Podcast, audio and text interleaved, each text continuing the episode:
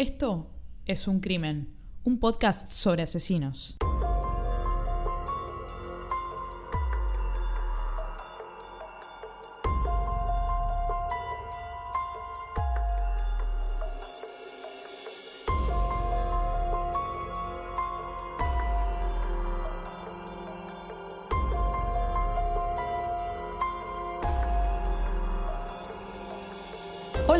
¿Cómo están? Yo soy Ángeles Yo soy Anabela, y este es el octavo episodio de Es un Crimen. el episodio número 8. Decilo, dale, dale, decilo. El culo te abrocho. Muy bien, muy bien. ¿Cuántos años tenés? 26. Vengo preparando este chiste hace 5 minutos. No, en realidad lo viene preparando desde que arrancó el podcast. O sea, lo viene preparando desde hace como cuatro meses. Es un chiste bastante boludo igual. Sí, para la gente que no es de Argentina, todo lo que rime con ocho, los argentinos lo hacen rimar con cosas muy bellas. Uno es el culo te abrocho. Y cuando tengamos el episodio 18 vamos a decir cuál es la otra forma de decir algo con ocho. El culo te abrocho, es la única que conozco. No. Hay otra. Pero, pero yo te voy a generar el hype. Vas a esperar al episodio 18. ¡Qué embole! A este ritmo el año que viene. No me importa cómo estás, porque ya sé cómo estás. Me quedé sin episodios, o sea que este episodio estamos grabándolo porque va a publicarse, nada, inmediatamente, o sea, en una semana. Porque publicamos el episodio 7 y no teníamos más episodios grabados, porque bueno, muchas ocupaciones, nada, no, no tuvimos tiempo de grabarlo, en realidad lo íbamos a grabar este lunes pasado, pero llovió y como este podcast es un podcast casero, no estamos en un estudio de grabación, estamos en el living del departamento. Se escucha mucho la lluvia, entonces no, no se, no se pudo grabar. Sí, y en general somos bastante organizadas. O sea, por lo general teníamos uno o dos episodios siempre En la cartera. en la cartera, guardaditos, listos para publicarse siempre, eh, todos los jueves, cada dos semanas, eh, para los nuevos oyentes. Porque el público se renueva. sí, y esta vez nos habíamos quedado básicamente sin episodios. Igual van a seguir saliendo como siempre, digo. Nos desorganizamos, pero ustedes ni se dieron cuenta. Igual, eh, eh, conversando este tema con un oyente, que se va a dar cuenta después de quién estoy hablando, no está tan mal esto, porque estamos como más cerca de, la publicación, lo cual a los oyentes les genera un poco más de, de- estar en, en el momento de, la grabación del episodio, o si nosotros hacemos algún comentario, por ejemplo, de algo que pasó en la semana, vamos a estar más al día. Antes nos pasaba que comentábamos algo en un episodio y al momento en que ustedes lo fueran a escuchar, eso ya había pasado hace como tres semanas. Entonces, ahora estamos como más al día y tiene sus pros y sus contras, como todo. Sí, lo que me hace pensar que eh, me gustaría, y lo vi en otro podcast, hacer un episodio en vivo. Ni en pedo. No, ni en pedo. Me rehuso, como la canción de Osuna, a hacer un episodio en vivo. Me rehuso absolutamente. ¿Cuál es la canción de Ozuna? Eh, ¿no, es de, ¿No es de Osuna? Me rehuso. Para, ¿puedo decir algo? Aprovecho. Nosotras somos bastante fanáticas del reggaetón. No, wey, wey, wey, wey, wey. Yo un poco, Parala. yo un poco más. yo un poco más. Fanática, fanática soy de las aves, de los autos. El reggaetón me gusta para amenizar un momento, pero no me considero fanática. No tengo pósters de Daddy Yankee en mi casa. Ok, yo fanática tampoco. Sin embargo, escucho mucho reggaetón. Lo que me hace llevar a contarles a algunos oyentes, algunos ya la conocen la anécdota. Hace muy poco tuve una entrevista de trabajo en la cual me preguntaron, ¿qué música escuchas? Y yo contesté, reggaetón. ¿Tenés auriculares? Por supuesto que esas personas para mí no estaban capacitadas para hacer entrevistas, pero ¿cuál es el problema de que escuche reggaetón? O sea, imagínate si les, si les contaba que tenía un podcast sobre asesinos. No, hay gente que considera el reggaetón como una música nefasta, lo cual el reggaetón es nefasto, pero hay que entender el contexto en el que se escucha reggaetón. Digamos, yo vengo del palo de la música clásica y te imaginas que en ese ambiente decir que escuchás reggaetón sos un hijo de puta. Pero si voy a una fiesta, si voy a un cumpleaños o festejo mi cumpleaños o algo y quiero bailar, quiero mover mi duro cuerpo, el reggaetón es lo más indicado. No, no jodamos, no jodamos. Bueno, pero somos ahí bastante distintas. Yo escucho reggaetón en el colectivo, escucho reggaetón caminando, o sea, Bueno, pero escucho también- reggaetón para porque lo disfruto. Eh, Soy consciente de que es música que mucho, en muchos casos habla de violencia de género. De hecho, es bastante despectivas las letras de las canciones de reggaetón. Me hago cargo. Hoy en día están tratando de mejorar eso porque se están dando cuenta que, que ya no va esa temática. El trap ni hablar, excepto el niño bueno del, del trap, Paulo Londra. Paulo Londra. Acá también en esta casa se escucha reggaetón, por ejemplo, cuando limpiamos. Porque sí, a mí no me da ponerme a escuchar Tchaikovsky mientras estoy limpiando porque me genera mucha más atracción, me genera quedarme atenta a esa música. En cambio, el reggaetón, nada, agarro la escoba. Y yo le encuentro un pequeño parecido a la música electrónica. ¿Sabes por qué? El reggaetón, como siempre tiene el mismo ritmo, si vos escuchás todo un disco de reggaetón, es como que nunca termina un tema. ¿Entendés? Es un tema tras de otro, pero es un continuo. Y yo solo disfruto. Bueno, pero al fin y al cabo, la música, cualquier sea, cualquiera sea, mejor dicho, te tiene que gustar y la tenés que disfrutar vos, no el otro. Entonces, el, el que te dice, escuchás reggaetón, el reggaetón es una mierda y te juzga por lo que vos escuchás, al fin y al cabo, el pelotudo o la pelotuda es esa persona. Así que, mueran. Fin. Sí, todo esto para hablar de eh, un famoso reggaetonero que fue asesinado, por supuesto. ¿Qué? ¿Que no lo sabías? Sí, sí, pero eh, no sabía que ibas a mencionar esto ahora. Bueno, no importa, lo vamos a dejar para otro episodio. Podemos hacer un episodio de un crimen especial Muertes en el reggaetón.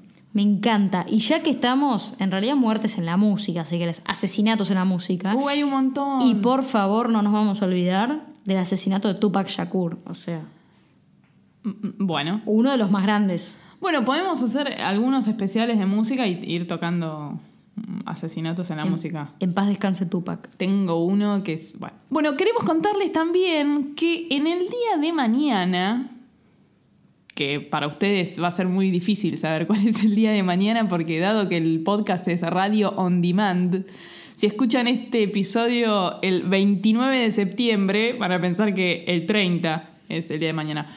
Pero en el día de mañana nos estamos yendo para Norteamérica y finalmente voy a poder participar en la sección ¿Qué nivel? de este podcast. Estamos yendo para Chicago, De vacaciones, aclarando. sí, pero bueno, ese viaje nos va a nutrir un poco en términos de asesinos y asesinatos. Sabemos que Chicago era la tierra de la mafia.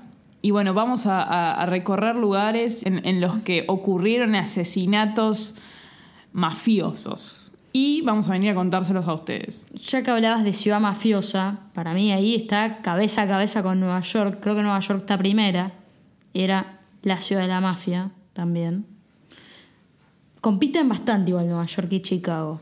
Eh, también además elegimos Chicago porque a Nueva York va todo el mundo, van muchos argentinos a Nueva York y teníamos como ganas de conocer algo nuevo, Le mandamos un saludo a Susana de Mi Gato Dinamita, que, que ama Nueva York desde lo más profundo de su ser. A mí también me encanta. Yo nunca fui y ¿saben qué? Métanse Nueva York en el orto. Bueno, se pone violenta, discúlpenla, es el alcohol. bueno, eh, y vamos a ir a Chicago. Yo estoy re contenta. Además, esto es un, ya- es un, un saludo ¿no? a los podcasts que hablan de películas y toda la pelota. Eh, no me acuerdo cuál, hay uno bastante famoso. Somos malísimas, nosotros no tenemos idea de otros podcasts. No, tenemos idea, pero solo un par. No, hay uno de acá de la República Argentina que habla sobre películas. Pero bueno, no importa. Chicago es una ciudad en la cual se filmaron eh, la trilogía de Nolan, ¿sí? De Batman, ¿sí? The Dark Knight se filmó en la ciudad de Chicago. Por lo cual, cuando vos vas a la ciudad de Chicago, y ya lo vamos a experimentar en estos días que vamos a estar de vacaciones, vamos a ver un montón de edificios y de lugares que figuran en la película. Mirá, ahí se comió un pancho Christian Bale mientras esperaba que le maquillaran el culo. Bueno, no. Pero sí, por ejemplo, esa famosa escena en la cual está el guasón afanando ese banco. ¿Viste cuando sacan el micrito y todo? Bueno, Sí. vamos a entrar, vamos a ir a ese lugar. Rest in peace, Guasón. Heath Ledger. Bueno, sí, sabemos. Eh, sí, bueno, conclusión. Vamos a ir a Chicago, vamos a volver con las locaciones de Batman, vamos a volver con, con sangre mafiosa en nuestras manos o en nuestros micrófonos. Y vamos a estar también en Miami. ¡Qué nivel! En Miami vamos a pasar por la mansión de Versace. Ay, sí, cada vez que me acuerdo de eso me hago pis. Me hago pis. Vamos a ver las escalinatas en las cuales apareció Gianni Versace asesinado. Y con suerte vamos a ir a tomar o un café o a cenar ahí. Y después seguramente cuando vuelva a Buenos Aires voy a tener que vender todo. Y yo te voy a sacar una foto en esas escalinatas. Y después la vamos a poner en el Twitter de Es un crimen, que es arroba es un crimen guion bajo. Que por cierto, traje el tema a colación porque en algún episodio vamos a hablar del asesino, en realidad, Andrew Conanan, que es el asesino de Gianni Versace. Correcto, sí. Que salió una famosa serie, Sí, American Crime. American Crime Story. Sí. Bueno, yendo un poco más a la seriedad y a los temas que nos competen más, más, eh, más directamente. Hoy a la mañana cuando nos levantamos vimos una noticia en el noticiero, porque acá somos dos jubilados, vemos noticieros, de una madre que en el juicio del asesino de su hijo se levantó, le pidió permiso si se podía acercar al delincuente, se acercó, le dijo, yo te perdono, está todo bien, y lo abrazó y se unieron ambos en un abrazo muy sentido. Es más, le dijo, sé que mentiste, pero te perdono. Y lo abrazó. Y el asesino abrazó a la madre de la víctima. Fue mutuo, o sea, fue un, fue un, abrazo de- del perdón, yo creo que mutuo, ¿eh? Es muy fuerte verlo del lado de la familia de la víctima. Uno pensaría, ¿por qué no lo mandó a matar? O sea, o por qué, por qué no estaría enojada, pero yo creo, y esto lo discutimos hace un rato, eh, para mí tiene que ver con que esa mujer para seguir adelante necesita perdonar. No, esa señora tiene toda mi admiración. Eh, eh, desde el- verlo de siendo familiar o de lo que sea, viendo esa escena desde donde la quieras mirar, es muy impresionante. Y esa, esa señora merece todos mis respetos. Yo no sé. Yo creo que habla de una inteligencia emocional elevada de parte de esa, de esa mujer. Sí, sí, también habla de, un poco de su personalidad. Es, es- es muy común, por ejemplo, que en, en- en una reunión familiar cuando sale este tema de ¿y vos qué haces si te matan a tu hijo? Eh, yo voy y lo mato. Es normal pensar en eso, hay que ver si llegado el momento uno haría eso. Probablemente no. Sí, y también se ha visto en otros casos donde esa venganza, entre comillas, se llevó a cabo, que esas personas después igual no tienen la paz que estaban buscando, porque uno va buscando esa venganza, ¿no? Queriendo como estar en paz, y luego esas personas no la encuentran, no, porque nada te va a devolver a tu hijo asesinado. No, claro, es, es lo que siempre se, se dice. Que nada, nada, nada, nada lo que se haga, ni siquiera la justicia, digamos, eh, terrenal, te va a devolver al ser querido. Ni siquiera que un tipo pague con su libertad 30 años preso te va a devolver a tu hijo. Absolutamente nada. Y yo creo que también, me- mira, me atrevo a dudar de esas personas que te dicen, no, bueno, pero lo está pagando con su libertad y esos 30 años de prisión, pero no sé si terminas de sanar realmente. ¿Terminas de sanar por eso? Bueno, es una pregunta que obviamente no, no lo estamos viviendo, ¿no? Otra vez en este podcast hablando sin saber. Bueno, fin. Ahora sí, vamos al asesino del día de hoy. El asesino del día de hoy es uno de los criminales más eh, sanguinarios de la historia argentina y está prácticamente a la par con Robledo Puch. Digo prácticamente a la par porque tiene menos asesinatos en su haber, pero igual de sanguinario. También es un asesino que, al igual que el Concheto, que vimos en episodios anteriores, no mata por otra cosa más que por robar. Todos estos asesinatos son en ocasión de robo. Nuestro asesino del día de hoy se llama César Girardi, mejor conocido como el Loco César. El Loco César tiene en su lista de víctimas cuatro víctimas confirmadas. Pero se cree que este muchacho mató a muchísimas más. Lo que pasa es que no existieron las pruebas suficientes para condenarlo por más que estos cuatro asesinatos. El loco César tiene una de sus víctimas que era un custodio de un barrio cerrado en Rincón de Milberg. Ustedes dirán, bueno, y esto nos va a dar pie a la sección ¿Qué nivel? ¿Por qué? Si es en Buenos Aires, Rincón de Milberg es una. es como una localidad, es como un.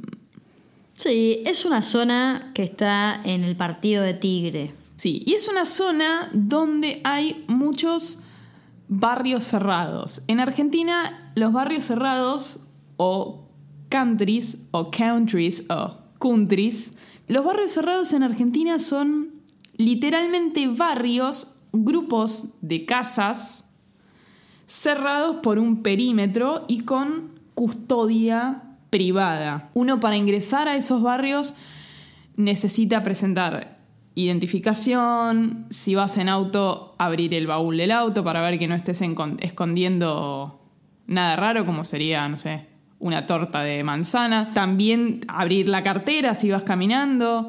Eh, son barrios en donde la gente se muda pensando que va a encontrar más seguridad que viviendo en la ciudad, porque estos barrios en general están fuera de la ciudad de Buenos Aires por varios kilómetros. En esta sección, ¿qué nivel? Tenemos una persona en el departamento que tiene un poco de conocimiento sobre barrios cerrados. Hola, ¿quién es? Me siento un poco observada. Viví un tiempo en un barrio cerrado del partido de Tigre, ¿sí? Así que estoy bastante familiarizada con los movimientos, los barrios, la gente que habita esos countries y el aparato de seguridad que tiene cada barrio cerrado. Sí, de hecho, Ana es, entre comillas, famosa por, por charlar mucho con la gente de seguridad de su barrio. eh, Ana, ¿cómo andás? Tipo, eh. La gente de seguridad en general se lleva muy bien conmigo. Pero. no vos te llevas bien con ellos, sino la gente de seguridad en general te ven y ya se llevan bien con vos. Lo que acabas de decir es una locura hermosa. Se llevan bien conmigo porque yo brindo em, respeto, saludo y hago algo genuino que es eh, realmente los saludo, les pregunto cómo están. Eh, yo, mis padres todavía viven ahí, así que cada tanto voy y me saludan, me dicen, eh, ya no venís más por acá, me, me hacen hasta planteos. me saludan, viste, a veces un beso, un abrazo, no, no pasa nada. realmente eh, me divierte mucho y también algo no menor, ¿no? Sí, uno vive en ese barrio, paga las expensas, que son caras y que ahí está incluida esa seguridad, pero pocas veces nos detenemos a mirar quiénes son esas personas que realmente están velando por nosotros. Llegado el caso, habría que ver, ¿no? Si ocurrido un, episodio de inseguridad, que cómo actuarían, pero a mí siempre me dieron como una seguridad, valga la redundancia, y una tranquilidad que obviamente en la Ciudad de Buenos Aires no tenés. Conocemos varios casos, por lo menos en Argentina, que nos indican que los barrios cerrados o los countries no son tan seguros como se creería. Por ejemplo, el caso de María Marta García del o el de Nora Dalmazo, que creo que ya vivía en Córdoba en un, en un barrio cerrado, si yo mal no recuerdo. Ahora yo te pregunto. Sin ir más lejos, y ya lo mencionamos en otro episodio, Farré. el caso de Farré. Sí, pero eso no fue un caso de inseguridad. Eso fue un caso de un hijo de puta. Es verdad. Así que no. Cuando tenés razón, tenés razón. Ahora, yo te pregunto, habiendo vivido en carne propia, ¿los barrios cerrados son seguros? Vos, conociendo un barrio cerrado, ¿qué pensás? En general, son seguros. Las chances que te pase algo son bajas. Por supuesto que va a variar la época, va a variar el barrio, el tipo de seguridad. Hay barrios que tienen una seguridad mucho más alta, mucho más cara también. Pero yo diría que en general son seguros. Muy bien, habiéndonos dado tu testimonio sobre vivir en barrios cerrados, vamos a dar curso a la historia de este asesino, de El Loco César. Con el Loco César nos va a pasar algo parecido a lo que nos pasó con Sandra González, que es que no tenemos mayores datos de su vida, de su biografía, más que saber que el Loco César nació en el año 1970 y se llama César Girardi. Toda su vida se vio involucrado en casos de robo, hasta que en algún momento estos robos lo llevaron a matar. El primer asesinato que comete ocurre el 21 de noviembre de 1996. Bueno, fue a robar en la localidad de Ramos Mejía, que es en la provincia de Buenos Aires, y mata a dos personas. Se da la fuga y mientras lo buscaban por estos crímenes, el 24 de enero del 98, o sea, había pasado largo rato desde que cometió su crimen, un hombre, un jefe de una comisaría de Quilmes, que también es una localidad de la provincia de Buenos Aires, iba manejando su auto con su esposa, su hija y su madre y lo intercepta un auto con los vidrios polarizados, lo intercepta a los tiros. Cuando digo intercepta quiero decir eso. En este auto se sospecha que iba el loco César. En este evento no hay víctimas, no pasa nada. El 3 de febrero de ese año, de 1998, una pareja, Marta y Enrique, volvían a su casa de Morón en su camioneta, una conocida chata. Acá nosotros le decimos chata a las camionetas grandes 4x4. Claro, una, una camioneta Ford F100. Y las noticias periodísticas de la época cuentan que sentado entre ellos dos iba su hijo de 5 años. Con el mismo modus operandi de recién, los intercepta un auto. A los tiros. Empiezan a dispararle a la camioneta. La madre, o sea, Marta, trata de cubrir al, al nene y recibe eh, disparos en el, en el cuello y en, y en la zona del pecho.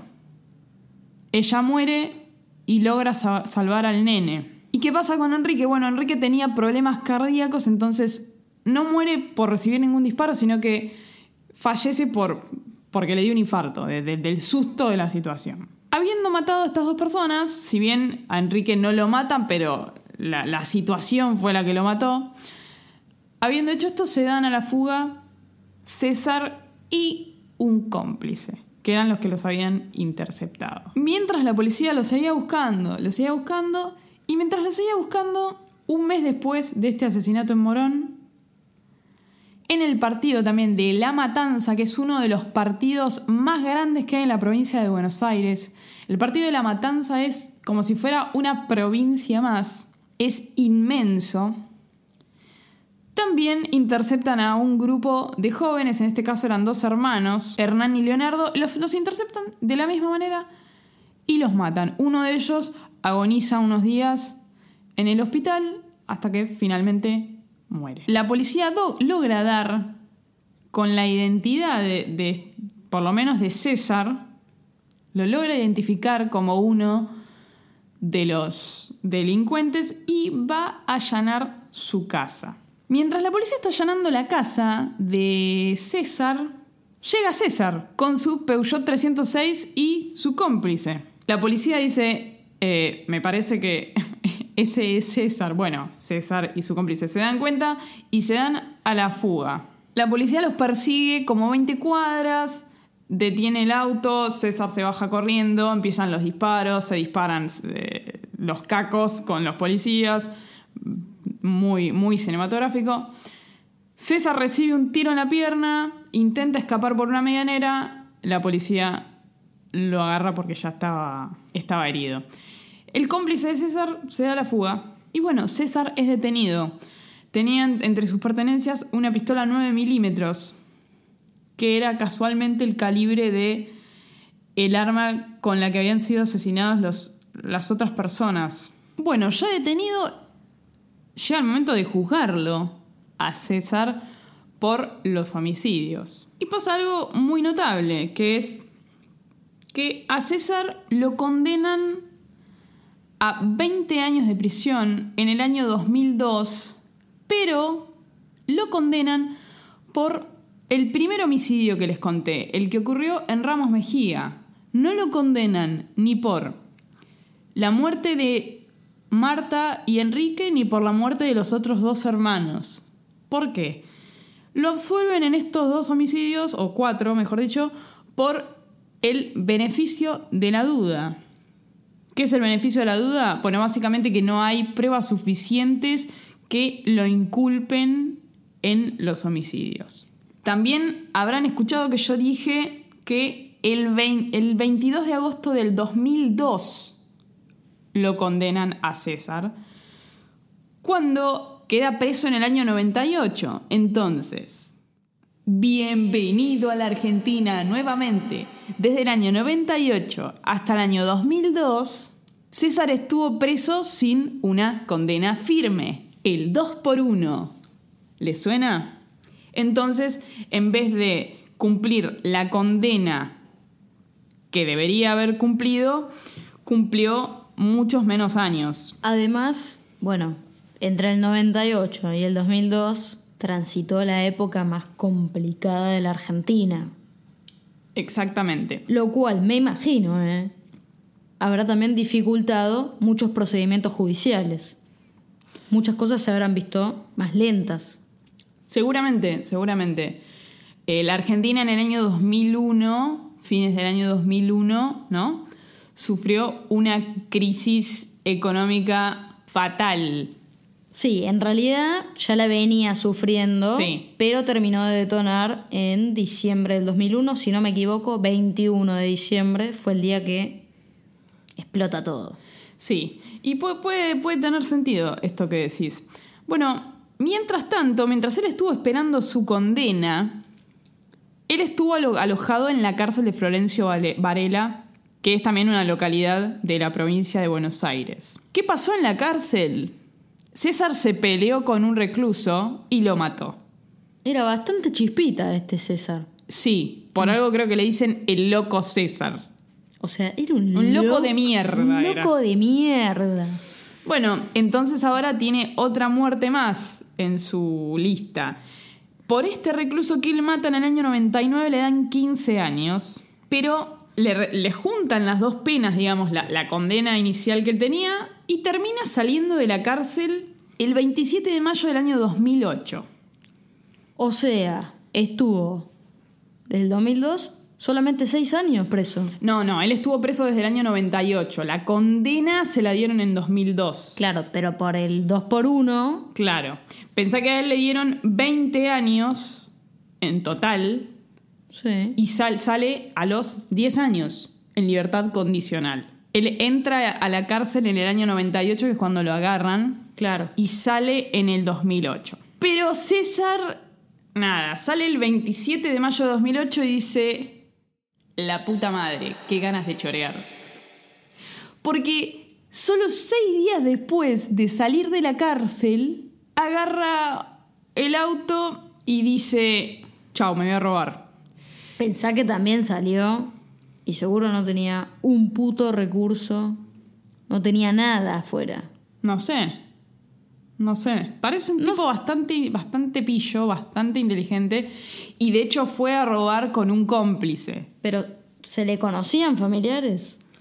Sí, eso ya, ya va a venir. Ya va a venir. Tengo, tengo ahí guardada una carta muy bonita. Bueno, el 2 de junio de 2008, solo seis días después de haber salido de la cárcel, él y su cómplice van en un Ford Focus y se supone que previa inteligencia comenzaron a seguir a dos custodios de una empresa de seguridad de barrios cerrados, Sergio Conti y Florencio Pereira, en Rincón de Milberg, en la localidad de Tigre, que les dijimos antes que hay muchos barrios cerrados. Bueno, estos dos custodios habían estado recorriendo los barrios privados y habían pagado sueldos a los trabajadores de, seguridad de esos barrios.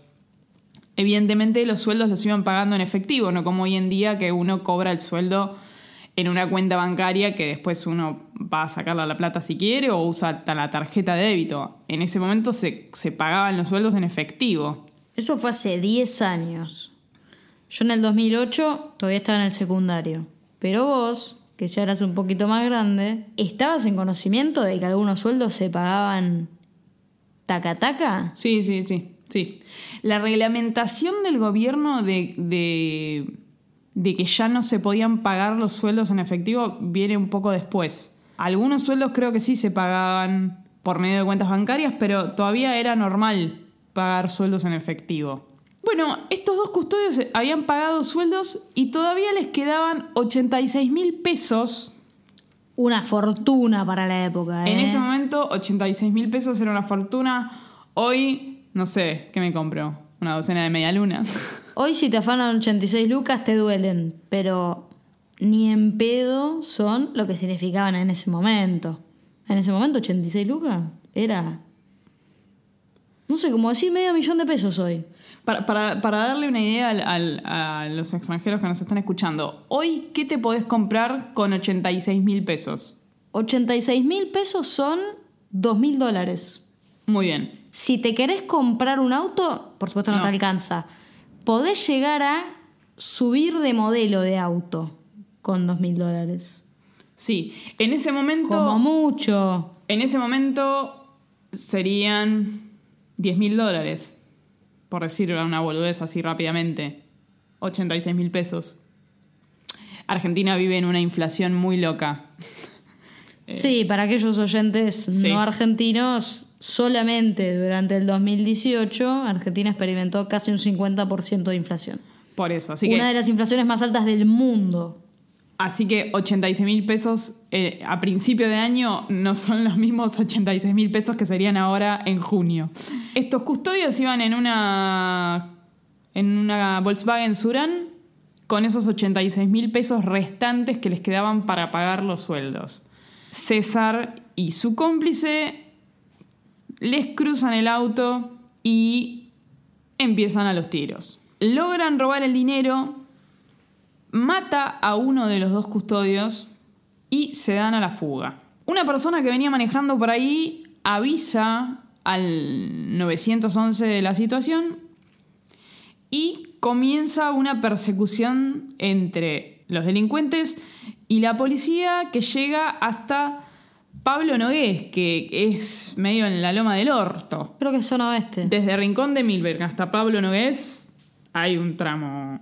Unos cuantos, unos cuantos kilómetros. La persecución termina con el loco César detenido. En la detención, César le dice a uno de los policías que lo detiene: No sabes con quién te estás metiendo. Wow chill, César, pará. Buah, no por nada el loco César. Sí. El 30 de abril de 2010, otra vez, lo agarran en el 2008. En abril de 2010 lo condenan a prisión perpetua por el homicidio de este empleado de seguridad. Los jueces cuando lo condenaron fueron muy, muy, muy terminantes dijeron que, les parecía una acción desproporcionada y premeditada, muy exagerada con el propósito de robar 86 mil pesos, digamos. Ellos dispararon a una distancia eh, a quemarropa. Que le tiró a matar, quiso decir. Exactamente. No solamente quería chorear, quería matar. Claro, claro, claro. No- fue que disparó para eh, distraer o para, no sé, co- con, con el propósito de, no sé, con algún otro propósito que sea que no sea matar. No sé, no sé por qué uno dispararía con otro propósito que no fuera matar, igual. Bueno, fueron muy terminantes y hoy en día César está detenido en el penal de Batán en un sector de máxima seguridad. ¿Dónde queda el penal de Batán? El penal de Batán queda en Mar del Plata. ¿Te acordás que nosotras en episodios anteriores y sobre todo en el primer episodio hablamos mucho sobre qué pasa, ¿no? Con los hijos de los asesinos, que lo pasan muy mal. Porque, nada, tener un padre asesino o una madre asesina debe ser una mierda cósmica y no querés que se te relacione en lo posible con eso. Al mismo tiempo, pienso, ¿no? En los hijos que al mismo tiempo no dejan de ser los padres. ¿Entendés? Ese cariño no deja de estar, ¿viste? Lo, no, no, no los podés odiar, son tus padres. Bueno, en el caso de César y su hijo, los une una muy bella relación estrecha de cariño y amor entrañable e incondicional. Porque César pidió ser trasladado a la misma cárcel donde está su hijo, que es un delincuente. Muy bien, siguiendo los pasos de los padres. En, el caso de- del hijo de César, que también se llama César, César Jr. No, se llama César, creo que se llama César Darío. Sí, César Darío. César Darío está preso por un robo y no estaría siendo posible, digamos, el traslado de César Padre. ¿Por qué? Porque César Padre está en una cárcel de ultra máxima seguridad por lo que cometió, digamos, no, robó un- una manzanita, sino que mató a cuatro personas de una manera un poco desmedida. En cambio, el hijo cometió un robo y no está en las mismas condiciones de seguridad que está el padre. Cuando me dijiste lo de mm, que los unió una relación incondicional y que el hijo le salió chorro, pensaba en esta. una frase polémica, pero me parece que no la puedo dejar afuera. La- ¿Cuál frase? ¿Cada uno hace de su culo una flor? No. Sino que ningún pibe nace chorro. No, desde ya que no. Me esa, parece. esa frase que en realidad muchos la repiten, ¿no? Es bastante polémica. Hay algunos que obviamente te van a decir que en realidad por el contexto en el que se cría y por los padres que tiene y lo que fuera, terminan siendo chorros. ¿Sí? Bueno, en, en este caso, el hijo del loco César, de la única forma que lo vio trabajar a su padre fue robando.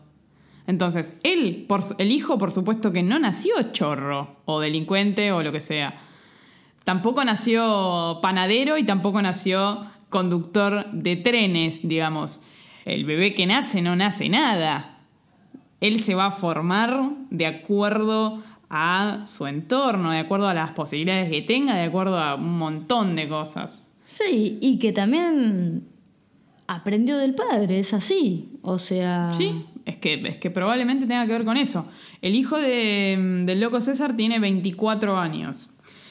Y si ya está preso a los 24 años por un robo a mano armada, un robo no es un asesinato.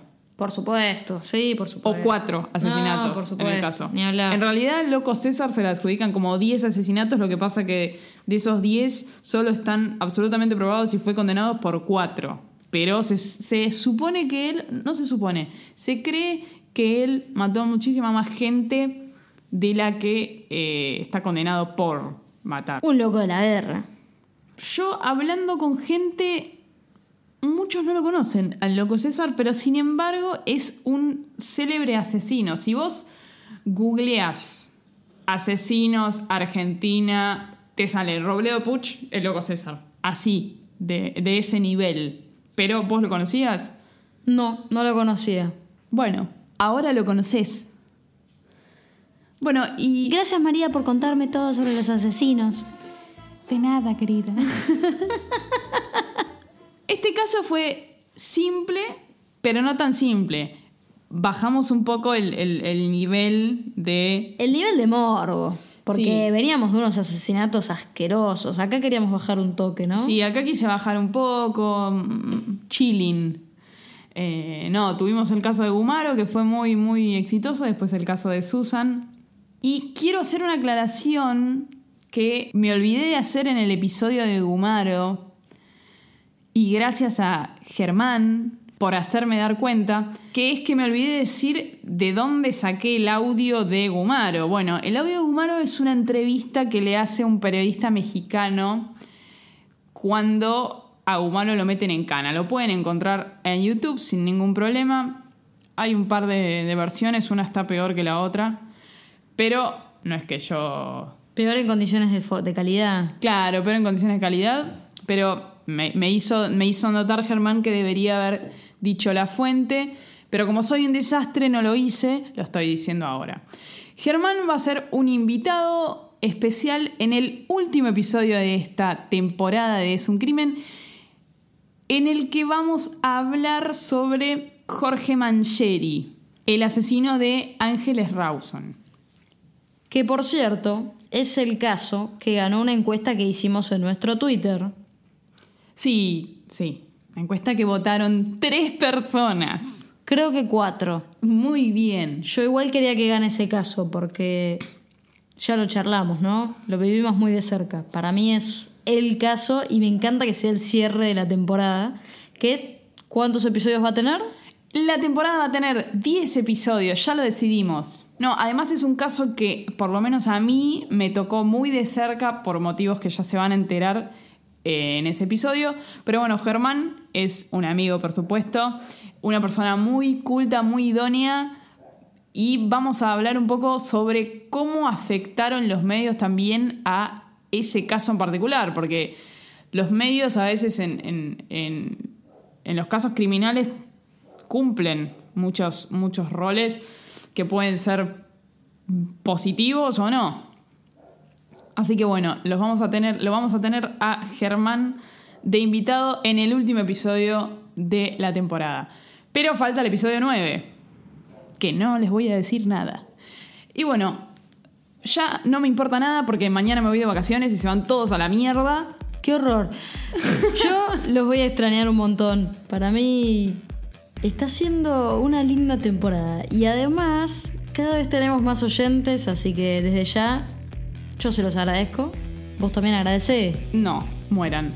Hoy estamos por alcanzar los 200 followers en Spotify, que para mí es como, no sé, llegué, mamá. Un lujo y, y casi eh, más de 1200 reproducciones del podcast en total. Reproducciones netas, no alguien que empezó a escuchar el podcast y lo soltó, no, alguien que escuchó el episodio completo, escucharon 1200 episodios completos. Así que gracias por tanto, perdón por tan poco. Y esto ha sido todo por hoy. Felices vacaciones. Sí, para mí y ustedes jódanse. Estaremos saliendo como cada jueves, cada 15 días. Sí, y si ven que el episodio no sale es porque Nos demoraron en la aduana. o hubo un apagón infernal como pasó el otro día acá en Argentina, que se quedó sin luz todo el país y Chile y Uruguay. Qué lindo, fuimos noticia mundial.